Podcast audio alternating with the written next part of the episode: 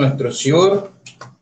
Y bueno, estamos hablando referente a lo que es la recompensa y el castigo, y el castigo, todo lo que es el temor al cielo. Quiero decirle que esta clase va a quedar en YouTube grabada, luego le paso el link para que puedan verlo. Ahorita se está transmitiendo en vivo. Eh, hay personas que me escriben al WhatsApp y no les puedo, no les puedo ver por el momento. Cuando termino la clase, muchos se conectan tarde, me dicen, More, pásame el link. Entonces, segundo, que es el moderador, está pendiente de eso. ¿Sí? Entonces, bueno, vamos a hablar, sin más preámbulo. Hablamos la semana pasada, eh, la clase pasada, hablamos de lo que es la introducción a la recompensa y el castigo, de lo que es la muerte. Realmente la vida para el judío es sumamente importante, es sumamente especial. Eh, por medio de la vida, por medio de esta vida que nosotros tenemos, es que nosotros hacemos tikkun, tomamos una palabra que habíamos hablado anteriormente, un bebé cuando nace se, le conoce como tinoch, un recién nacido. Si nosotros cambiamos las letras del medio de esa palabra tinoch, se escribe tikkun y tikkun es rectificación. Jamín nos dicen, el Arizal nos dice que ¿Cuál es la razón por la cual el hombre venga a este mundo? La razón por la cual el hombre viene a este mundo es para hacer tikkun. El hombre viene a este mundo para hacer rectificación de lo que él pudo haber hecho en vidas pasadas y puede ser que en este momento la persona sea un Gilgul Neshamot. Ahora bien, para nosotros poder conocer todo esto, hay una misbat que es sumamente interesante que está en la Torá, lo dijo eh, Gaón eh, Rabí Rafael de Hamburg, de bendita memoria, que en su libro Marpech Lashon, en la página 268, 68, eh, dice que todo hombre de Israel, todo hombre de Israel está obligado a encaminar a sus hijos en Derech Torah, lo que son las sendas de la Torah y de lo que es Yirah Shamayim y de lo que es temor al cielo. Esto también aplica para el noágida. Es una función del noágida también poder enseñar Sheba Mispod, poder enseñar las siete leyes universales a sus hijos, poder enseñarle lo que es el temor al cielo, lo que es tener temor de Hashem Baraj, del Dios creador. Ahora bien, ¿para qué es esto? ¿Por qué eh, enseñarles la Torah, como dice Rabí Rafael de Hamburg, de bendita memoria, porque él nos dice que el temor al cielo precede a lo que es la sabiduría, especialmente en estos tiempos de apremiante necesidad, para que nada le impida volver si se aleja de los caminos de la Torá, de los caminos de las siete leyes universales también, tal como ya mencionamos en los en anteriores, eh, por lo tanto, debe el hombre, la mujer, debe reprender a sus hijos y a los, y a los miembros de su casa para que se aparten del mal camino en el que ellos anduvieron, Hasbe Shalom, apartarse del camino y puedan regresar a la senda que es correcta, puedan tener Yirah Shamayim. Ahora, ¿cómo nosotros podemos tener Yirah Shamayim? ¿Cómo podemos tener temor del cielo? Una de las maneras que nosotros podemos tener temor al cielo, Irak Shamayim, es por medio del estudio de la Torah. Si no hay estudio de la Torah, no hay temor al cielo. Si no hay el conocimiento de las siete leyes universales, Shema Mitzvot, es muy difícil que el Noágida tenga Yirat Shamayim, muy difícil que el Noágida pueda tener ese temor al creador del universo. Pero hay algo sumamente interesante con respecto a lo que estamos estudiando. ¿Por qué? Porque cuando la persona muere, después que la persona deja este mundo, después de los 120 años, le van a preguntar al hombre, a esa persona, ¿por qué no corrigió a sus parientes? Y por ello será castigado. Fíjense, cuando la persona muere, enseña nuestro jajamín, los Mekubalín, está escrito en el Zohar, enseña, enseña Rabí Gluria, el Arizal, que cuando la persona muera después de los 120 años, a él le van a preguntar por qué no corrigió a sus parientes y por ello será castigado. Después de 120 años, cuando la persona deja este mundo terrenal, tiene que rendir cuenta de todo lo que hizo en este Olan Cuenta absolutamente de todo. No se va a pasar nada. Hashem Yidbará va a ser puntilloso y sobre todo, si nosotros hemos creado ángeles acusadores o ángeles defensores, ellos van a estar en ese lugar también cuando nos estén juzgando. Consecuentemente, en el juicio, una de las preguntas que nos van a hacer es, ¿por qué no reprendió a sus parientes? ¿Por qué no le enseñó la Torá a sus parientes? ¿Por qué no le enseñó las siete leyes universales a sus parientes? En consecuencia, tendrá que recibir el castigo impuesto a esta clase de delito que parece leve, parece leve no enseñar, pero realmente no es leve. Realmente es muy profundo lo que esta persona va a sufrir por no haber enseñado las siete leyes universales. Rabotai, de ahí es la importancia, señores, Javerín de Javerot, de ahí es la importancia, la función del Noágida en este momento, como se lo he venido enseñando en otros shurin anteriores la, función del noágida en este momento no es estudiar Kabbalah, no es estudiar eso, porque con la Kabbalah, si usted me dice que estudió Kabbalah y que usted por medio de la Kabbalah trajo una rectificación a su alma, por medio de la Kabbalah, usted hizo algo que es muy bueno, hizo algo bien. Lo que usted estudió lo practicó. Si, si es así, si usted está estudiando Kabbalah y lo que estudia lo practica y le trae algo bueno a su vida, Baruch Hashem. Pero si no está estudiando, si usted está estudiando y lo que usted estudia no cambia su vida, entonces en balde usted está estudiando. Por eso el Noágida en este momento no puede estudiar Kabbalah. El Noágida no puede eh, adentrarse en ese tipo de estudios porque no es su función en este momento.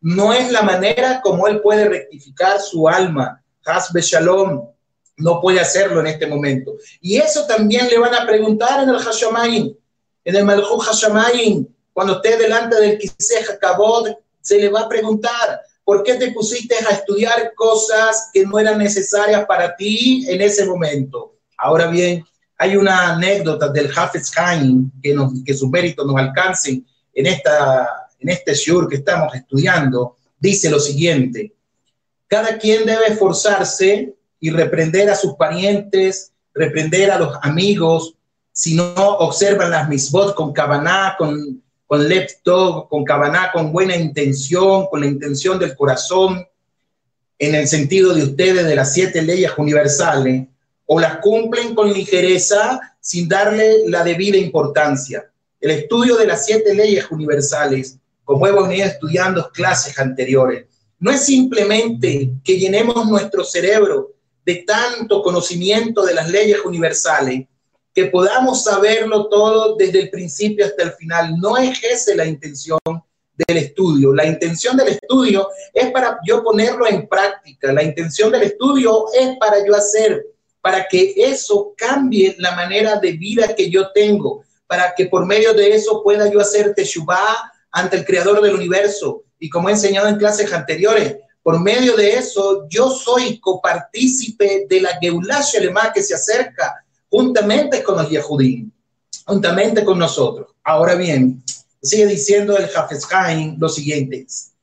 Nos dice que después de 120 años, cuando ya llegue el mundo de la verdad, el Jaime, seguramente se le va a preguntar por qué no, previ por qué no previno a sus parientes, de lo cual los castigarán por esa causa. Y es por eso que desde ahora el Jafet Hay nos advierte a fin de que tomemos conciencia nosotros de lo que estamos haciendo. Si estamos estudiando las leyes universales, es para poder transmitirlas a otros, poder enseñarles a otros que se aparten de todo lo que es Jabodazara, de todo lo que es idolatría, que se aparten de todas las cosas que no, no glorifican a Hashem Yirbará, usted como no ágida. Pero algo interesante hay. A través del estudio que nosotros tenemos, a través del estudio que nosotros como judíos tenemos, que usted tiene como, como noágida con respecto a lo que es la recompensa en el Ranabá y lo que es el castigo, se doblega la materia. Cuando hablamos que se doblega la materia, es se doblega las intenciones que no son correctas que están dentro de mí. Escribió el rabí Jaime Vital, su mérito nos protejan en esta noche, en su libro Sharh Kedushah, La Puerta de la Santidad, que la persona debe comprender, la persona debe meditar lo importante que es tener temor al pecado. Y para conseguir esto, para conseguir lo que es tener temor al pecado, eh, hay que estudiar muy bien, hay que profundizar en todo lo que se relaciona a los severos castigos que imponen al alma de aquella persona que es rayada, de aquella persona que es un malvado en el mundo de arriba. Vuelvo a repetir eso. Para conseguir esto, hay que estudiar lo que se relaciona a los severos castigos que le imponen al alma del malvado en el mundo de arriba, que está lleno de sufrimiento sin fin ni límites. Hay torturas, hay dolores y es necesario que la persona es necesario que cada uno de nosotros sepamos que hay justicia y juez que la aplica. Hay una justicia que se aplica y hay un juez también que la va a aplicar. El mundo tiene un dueño conocido que lo vigila constantemente y ese se llama Hashem Baraj. Ahora, nuestro Jajamín, los alumnos del Baal Shem Tov, nos advirtieron en sus libros acerca de la necesidad del conocimiento detallado de este estudio, el conocimiento detallado de lo que es la recompensa y el castigo, y que sólo así se puede doblegar la materia, que sólo así puedo doblegar yo la intención que no está correcta en mi alma para poder tener yo Shamayim, como dijeron los rabinos de bendita memoria en Maseje Barajot, página 5, hoja 1, cuando te topes con el Yeser cuando te topes con la inclinación al mal, lucha con él. Cuando te, cuando te consigas, lucha con él. Si lo derrotas, Babu Hashem. Si no, dice, si no, eh, si, lo, si, lo, si lo derrotas, Baruch Hashem. Si no, llévalo a dónde? Llévalo al Beit Midrash, llévalo a la casa de estudio. Y ustedes me dirán, yo como Noágida puedo estar en un Beit Midrash. Las leyes de Noah, la última ley de Noah que dice establecer corte de justicia, establecerla, se refieren a que cada uno de ustedes son garantes de que se establezca la continuidad del estudio de las leyes de Noah. Se conocen como casas de estudio. Y ahí es donde tienen que llevar el Yeser Araj. Nosotros los judíos lo llevamos a las sinagogas, lo llevamos a los Batei Midrashot, etcétera. Y si se resiste el Yeser entonces, ¿qué hacemos nosotros? Nos dicen los Jajamín, recuérdale el día de la muerte. Esta fórmula, querido Javerín Bejaverot, sirve para dominar todo deseo fuerte y cualquier otra mala inclinación que uno pueda tener. Sirve para eso. Sirve para recordarme el día de la muerte, para inclinar el Yeser que está dentro de mí, ese Yeser que muchas veces me dice, ¿para qué vas a estudiar las siete leyes de Noah? Quédate tranquilo, puedes ver televisión, puedes ver un partido de fútbol, etcétera. Eso es algo que es de los judíos, eso no es para ti, Rabotai, no es así. Las siete leyes de Noah son fundamental para las naciones de la tierra. Dice nuestro Jajamín también, Ishmuel, considerando como Moshe y Aarón juntos temían también el día de la muerte. Shmuel Hanaví, él consideraba como Moshe Rabenu y como Aarón Jacoen, juntos ellos temían el día de la muerte. ¿Por qué ellos tenían temor del día de la muerte? ¿Cuál es la respuesta? ¿Qué nos quieren enseñar Jamín al respecto? Está escrito en el Sefer Shar HaKedushah, las puertas de la santidad, del santo rabino eh, Vital, en el tomo 1, capítulo 6, dice, ten siempre presente el temor de Hashem. Ten siempre, ten siempre presente el temor de Hashem.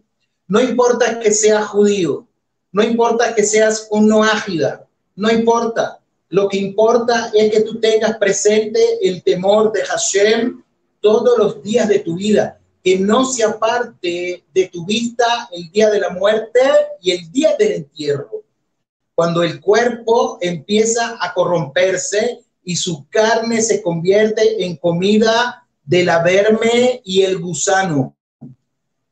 La golpiza que recibe el cadáver, presten atención, la golpiza que recibe el cadáver, como dice Jamín, con el abatimiento de la tumba, que se dice Hibud Haikeber, Hibud Haikeber. Eso se llama los castigos de la tumba. ¿Se acuerdan que la clase pasada hablamos de Hibud Haikeber? ¿Se acuerdan? Y les dije, la próxima clase vamos a profundizar en eso. Ahora bien, Jajamín nos dice, en Rabí Jaim Vital, de bendita memoria, nos dice que cuando la persona muere, cuando la persona muere y va a la verme, el gusano, todo lo que hay ahí, empiezan a golpear, ¿qué cosa? El cadáver, el cadáver de la persona. Y el cadáver siente abatimiento de la tumba. Eso se conoce como Kibud Hakeber, la justicia del Geinón y el día del gran juicio que vendrá para todo el mundo. Pues incluso Shmuel, Hanabí, equiparado a Moshe y Aarón juntos, así era la grandeza de Shmuel Hanabi. No, no, él pensaba en eso, él consideraba como Moshe y Aarón tenían temor de la muerte porque pensaba en Ibud Aikeber. Consiguientemente, Drabotai, cuando la persona muere, cuando la persona al momento ya es enterrada dentro del ataúd, viene un sufrimiento sobre el cadáver. La Shelah es, la pregunta es, yo voy a sentir eso, yo voy a sentir cómo los gusanos están corroyendo mi carne, yo voy a escuchar eso. Jajamín dicen que sí lo vamos a escuchar. Jajamín dicen que nuestra Neshama, nuestra alma va a sentir cómo los gusanos comen nuestro cuerpo, porque esa es una de las maneras de espiar las averod, averod, las transgresiones que nosotros cometimos también. Ahora, quien no se aparte, que no se aparte de tus ojos el día de la muerte y el día del entierro y el día del juicio. Aquí agregamos una frase más.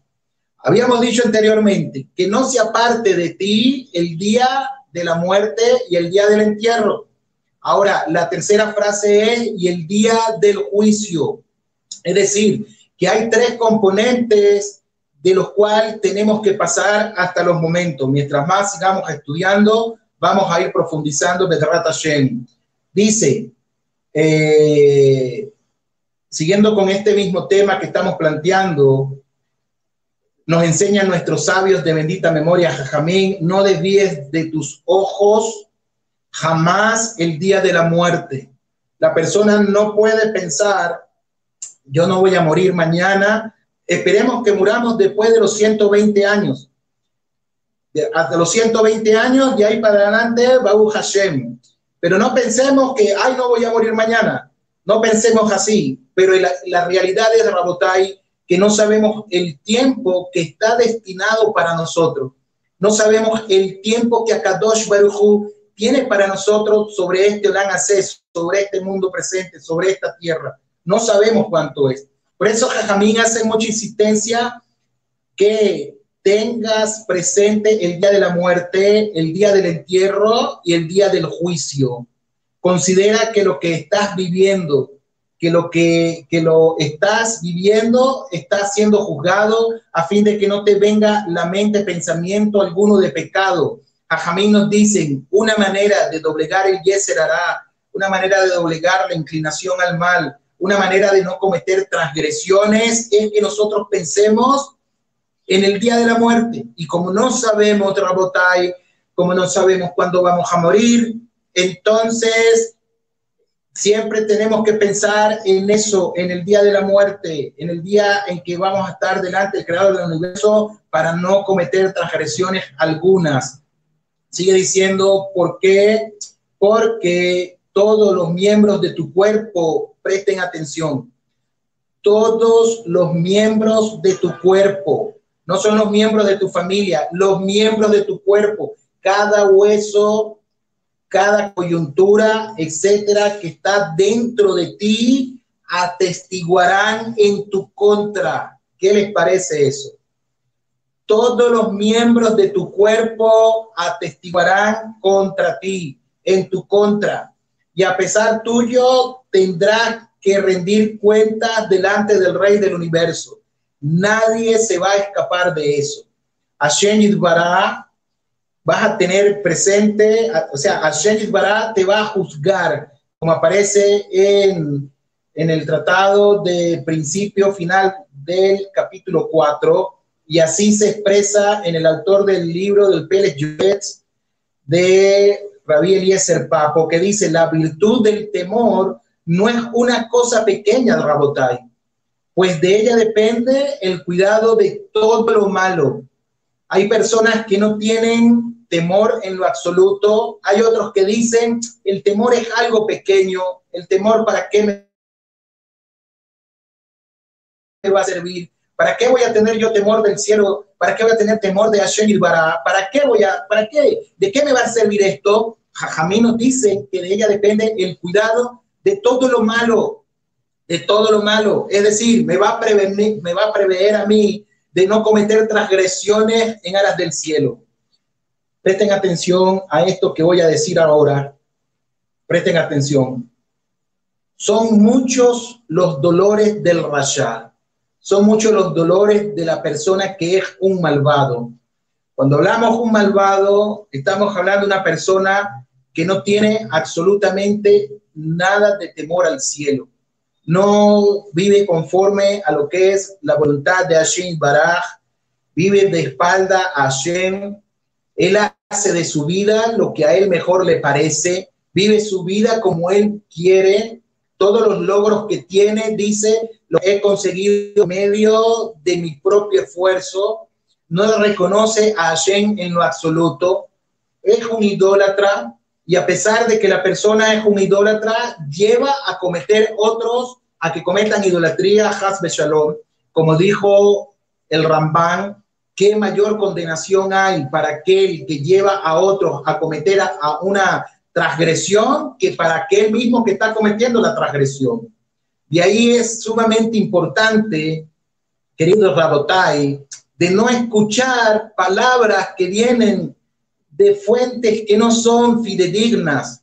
Por ejemplo, esos grupos mesiánicos que lo que han hecho es mucho daño mezclaron el cristianismo con judaísmo, cambiaron nombre, no son judíos, se visten como judíos y están trayendo una gran tumá sobre el mundo, como me enseñó uno de mis rabinos, como me enseñó el rabino Jaim Frims, Hashem le dé buenos y largos años de vida a él. Lo que traen es tumá sobre este mundo, Rabotai. Y muchas personas están engañadas totalmente con esto. Muchas personas no salen de ese engaño. Pero también dice el Rambán que Hashem ha permitido eso por una razón, una razón en medio de ellos, Hashem así lo permite. Entonces, sigue diciendo Jajamín lo siguiente, muchas, muchos dolores hay para el malvado e intensa la reprensión por la falta que él ha cometido y no hizo teshuvah, no hizo, no retornó, no se arrepintió, al punto que nadie imagina la gravedad del castigo que el alma del malvado sufre en el Olam Abba, en el mundo por venir. Nadie sabe los sufrimientos que esa persona va a tener en el Olam Abba. El extremo, al extremo que nuestro Jajamim, como dice Nachmanides en el Shahar Gemul, dijeron que si la persona tuviera en vida tormentos como los tormentos que tuvo yo ni siquiera sería como una gota de agua en el mar frente a la magnitud de las penalidades que se le impondrán en el Olam donde al tiempo se le da el castigo, se le da la fuerza para soportarlo. Es decir, Rabotai, dice Jajamín lo siguiente, la persona, si la persona tuviera en vida tormentos como los que tuvo yo, como los que tuvo Job, ese tormento que tuvo Job no se comparan en lo absoluto con el tormento que la persona va a tener en el Abba si no hace Teshuvah, si la persona no se arrepiente de su mal proceder. En el Teilín, en el libro de Salmos 84, 7, leemos, Obre Bemer Mayan Yeshitiru. Aquellos que pasan por el valle del llanto lo transforman en fuentes. ¿Qué quiere decirnos esto? ¿Qué quiere decirnos ese Salmo 84, 7? Aquellos que pasan por el valle del llanto lo transforman en fuentes.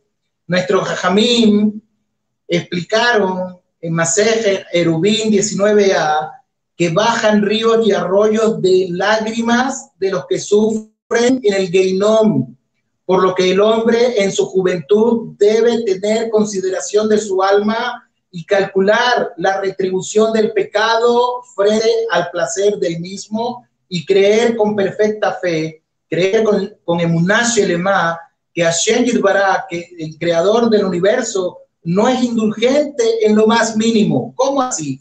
¿Cómo interpretamos esta parte? Haberim Jaberot. ¿Cómo podemos nosotros interpretarlo? Muy sencillo.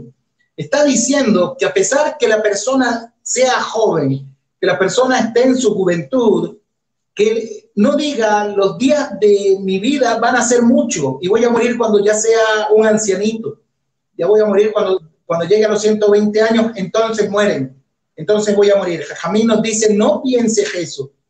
Piensa más bien y ten en consideración tu alma, cuida mucho tu alma y calcula la retribución del pecado frente al placer del mismo. ¿Cómo así?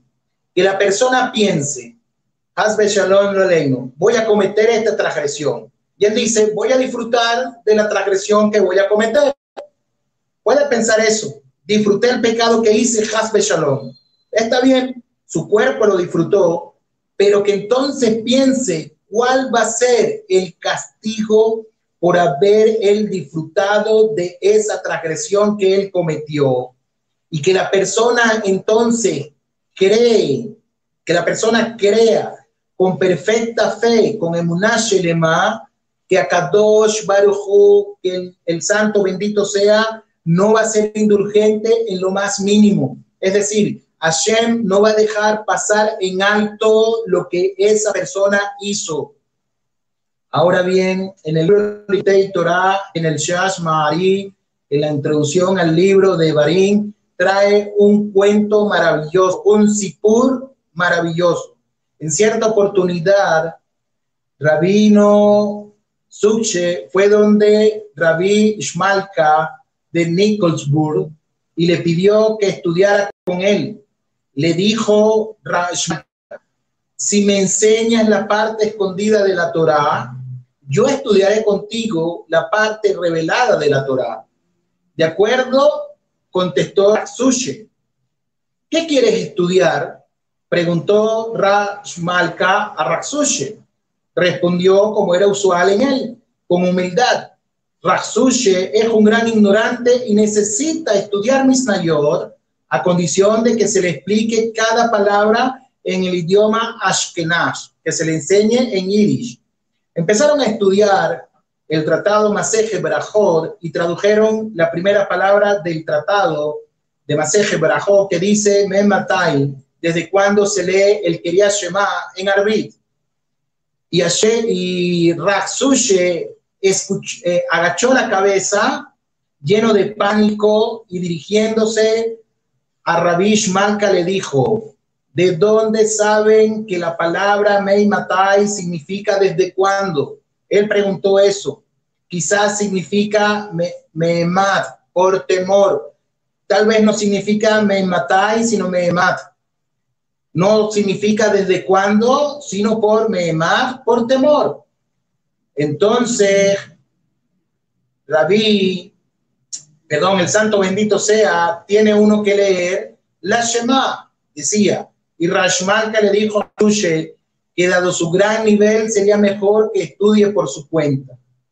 Esa es una anécdota que pasó. ¿Qué nos quiere decir esto? ¿Cuál es la profundidad de la anécdota? La anécdota es que tengamos temor del creador del universo, incluso cuando yo me paro delante de su presencia a decir tefilá, a, rezar. Bien, ustedes como Noágida, con el sidur de los Noágida, nosotros los judíos con nuestro sidurim, y nos dice que lo hagamos siempre kabanal lev, con la intención correcta de nuestro corazón. El libro Benei y Sahar leemos en nombre de los Talmidín del Baal Shem lo siguiente, que la persona solo tiene que molestar en adquirir la virtud del temor, que la persona en vez de dedicarse de otras cosas, que el no ágida, en vez de dedicarse a lo que es el estudio del Zohar, eh, cuestiones que no vienen a este momento, y que el judío, en vez de dedicarse a cosas que no le benefician a su alma, que se moleste él en adquirir lo que es la virtud de tener Shamayim, de tener temor al cielo. Y la virtud también del amor viene sola de los cielos. Usted quiere tener a Shamayim, quiere tener amor del cielo, tenga primero Shamayim, tenga temor del cielo. Pues lo normal es que el hombre, cuando va a buscar a su pareja, aquí es una analogía, cuando la, cuando la persona va a buscar a su pareja, primero una mujer que busque, primero una mujer temerosa de Hashem. Se aplica al hombre, que el hombre primero busque a una mujer que tenga Yashamayim. No busque una mujer 90, 60, 90, ni muy hermosa. Tiene que ser bonita, claro está, pero que no busque eso, que eso no sea lo principal, que la mujer tenga Shamayim, que tenga temor del cielo, que tenga temor a Shenit Baraj, como está escrito, una mujer virtuosa de Hashem. A ella hay que elogiar, como está escrito en Mishle, como está escrito en Proverbio. Y no dice, Mishle no dice que tienes que buscar una mujer amorosa, no dice eso. Tienes que buscarte una mujer que tiene Yirak Shamayim. ¿Por qué? Porque el amor viene después con el tiempo. Ahora, hay algo interesante que está escrito en el Pele Joetz. Usted se preguntará, ¿qué tiene que ver todo esto con lo que es la vida y la muerte, con lo que es la recompensa y el castigo? Recordemos que estamos estudiando la introducción todavía y mientras seguimos estudiando vamos a ir profundizando y usted va a decir, ya entiendo por qué estamos hablando aquí del temor, estamos hablando por qué buscarse una mujer que tenga temor al cielo, no una mujer que sea amorosa, etcétera, etcétera. Fíjense en algo.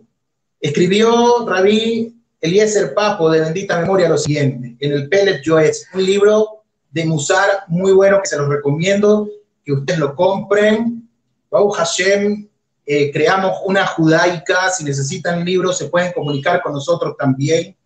Escribió lo siguiente: Ya un alma le había revelado al santo rabino autor del Reshi que desde los cielos son muy exigentes. En el Malhú Hashamayim son muy exigentes a la hora de juzgarnos a nosotros mucho más de lo que la persona piensa. Es decir, que yo le estoy diciendo usted en este momento, en el cielo son muy exigentes, yo me quedo corto. Me estoy quedando corto en palabras, porque es más de lo que nosotros podemos pensar. Y que Hashem considera toda y cada una de nuestras acciones, Rabotai, toda y cada una de nuestras acciones. ¿Qué quiere decir eso? que Hashem considera el más mínimo de los pensamientos que yo tengo. Si los pensamientos han sido kadosh, si los pensamientos han sido santos, si los pensamientos no han sido santos, si yo moví este dedo para algo bueno, si lo moví para algo malo, si yo vi algo bueno o algo malo, realmente todas las acciones de nosotros son anotadas en el cielo. Como dice Pirkei Avot, una frase muy linda que se las enseñé a mis hijos cuando estaban pequeños. La frase es la siguiente. Ten presente tres cosas y difícilmente vendrás a pecar delante de Hashem. Esas tres cosas son un libro donde todas tus acciones son registradas, unos ojos que de arriba te ven y unos oídos que de arriba te escuchan. Si consideras estas, estas tres cosas, difícilmente vendrás a cometer una transgresión delante del creador del universo. Ahora bien, sigue diciendo el Pelet Yoetz del rabí Eliezer Papo lo siguiente. Por lo tanto, el hombre temeroso y blando de corazón deberá precaverse y cuidarse de todo pecado, como haría para esquivar un golpe de espada. Ninguno de nosotros somos metuntam, ninguno de nosotros somos, somos tontos para colocarnos al frente de un carro Hasbe Shalom Lo Alenu que venga a 120 kilómetros por hora y nos vamos a colocar delante de ese carro y vamos a permitir que nos embista. Ninguno de nosotros lo vamos a hacer. Ninguno de nosotros nos vamos a colocar en una circunstancia de riesgo o de peligro, Hasbe Shalom. Ninguno de nosotros lo haríamos. Pero lo que sí hacemos es colocar nuestra vida espiritual, nuestra Neshama, la colocamos en riesgo cuando no tenemos temor al cielo, cuando no tenemos Shamayim. Entonces, aquí dice, como haría para esquivar un golpe de espada y si sucumbe, ¿qué remedio, qué remedio lo hecho antes que lleguen los días del purgatorio? ¿Qué quiere decir eso? Que si la persona, la persona puso en riesgo su alma, la persona no le importó absolutamente nada ser un idólatra, no le importó absolutamente nada vivir de espalda al creador del universo sin motivar las siete leyes universales, creer en cuantas fantasías le iban y le decían. Si la persona no se preocupa por enmendar todo lo que hizo, entonces, Hasbe Shalom, la persona va a sucumbir ante esto y los sufrimientos que en el Geinon van a ser muy grandes, Hasbe Shalom. Y los días en los cuales no sirve, en ese momento ya no hay Teshuvah para ninguno de nosotros. No hay Teshuvah ni para el Noágida, no hay Teshuvah para el judío, no hay Teshuvah ya para nadie. Cuando ya morimos, cuando ya dejamos este Olam Hatzed, Rabotai, Haberim, Bejaberot, ya no podemos hacer absolutamente nada porque ya estamos delante del Kisej Kabod, estamos delante del trono de la gloria de Hashem Yirbará. Ahora que tiene fuerza para hacerlo en la juventud y en la vejez, antes de la muerte, que lo haga. Antes que sea demasiado tarde, nos aconseja Rabí Eliezer Papo. Pero hay algo sumamente interesante que tenemos que hablar también. Hay dos tipos de temor. Presten mucha atención. Hay dos tipos de temor que tienen al creador del universo. ¿Cuáles son esos dos tipos de temor que hay? El primer nivel es el temor inferior. Ese es el primer nivel, un temor inferior. Y lo denomina, lo denomina el arizal como temor malo. Y usted me va a decir, pero ¿por qué temor malo? ¿Acaso la palabra aquí malo tiene una connotación nefasta? ¿Tiene una, una connotación eh, negativa, no estamos hablando que tiene una connotación negativa. Cuando estamos hablando que hay un nivel de amor inferior, el Arisa lo denomina como un temor malo, es decir, un temor que no es muy grande todavía, un temor que es chico, vamos a llamarlo así. ¿Por qué? Porque resulta que no teme a Hashem Yibaraj, no teme al creador del universo. Entonces, ¿a quién teme si no cree a Hashem? Si no teme a Hashem, ¿a qué entonces tiene el temor? Tiene temor por su cuerpo, tiene temor por su alma, tiene peor por sus posesiones, por sus bienes, por su familia. Y en verdad, aún así, esta clase de temor no es bueno, eh, eh, perdón, y esta clase de temor no es malo, sino que es bueno. ¿Por qué? Vamos a explicar lo que Larisa quiere decir aquí. Este primer temor que existe, ya van a ser las 7.45, las 19.45. Explico este temor, la próxima clase explico el otro temor. Hemos comenzado la clase diciendo 45 minutos de clase, 15 minutos preguntas y respuestas, porque si no yo le estoy robando el tiempo a ustedes, Rabotay. Y no es lo, no es lo correcto. Mi esposa me lo hizo ver. Me dijo, papi, si te pasas de la hora, le estás robando tiempo. Le estás enseñando que no roben y tú le estás quitando tiempo. Tal vez ellos tienen otras obligaciones. Entonces, este tipo de temor, este tipo de temor, como dice el Aizal, que es un temor malo, no es realmente malo, sino que la persona tiene miedo de qué? La persona tiene miedo de su cuerpo, la persona tiene miedo de que cuando se muera se va a podrir y dice, entonces me voy a portar bien para no podrirme, por ejemplo. Tiene temor de su alma. Él dice, no, yo no quiero que mi alma esté en el geinom, yo no quiero que mi alma sufra. Tiene temor por sus posesiones, por sus bienes y su familia. Dice, si yo muero, ya no voy a ver más a mi esposa. Si yo me porto mal, en el Olan no voy a estar con mi esposa, no la voy a ver más porque voy a quedar preso en algún sitio. Después, más adelante, vamos a aclarar lo que es esto. Pero en verdad, este temor que parece ser malo, no es malo, es bueno, porque, porque este tipo de temor va a despertar el temor original que cada uno de nosotros tenemos. ¿Por qué?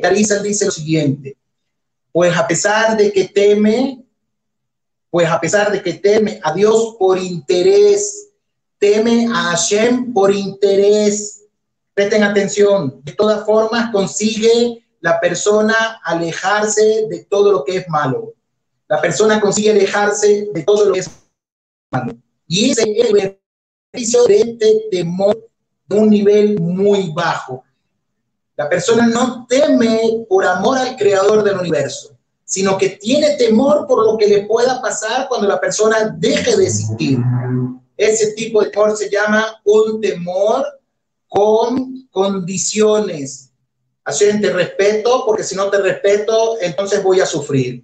Hashem, si robo, voy a sufrir. Si hago esto, voy a sufrir. Tiene miedo por lo que da el rey. Tiene miedo por el juicio que viene sobre él. Y no por amor. Desde la próxima clase, Rabotai, vamos a hablar de lo que es el segundo tipo de temor, que es un temor mucho más elevado.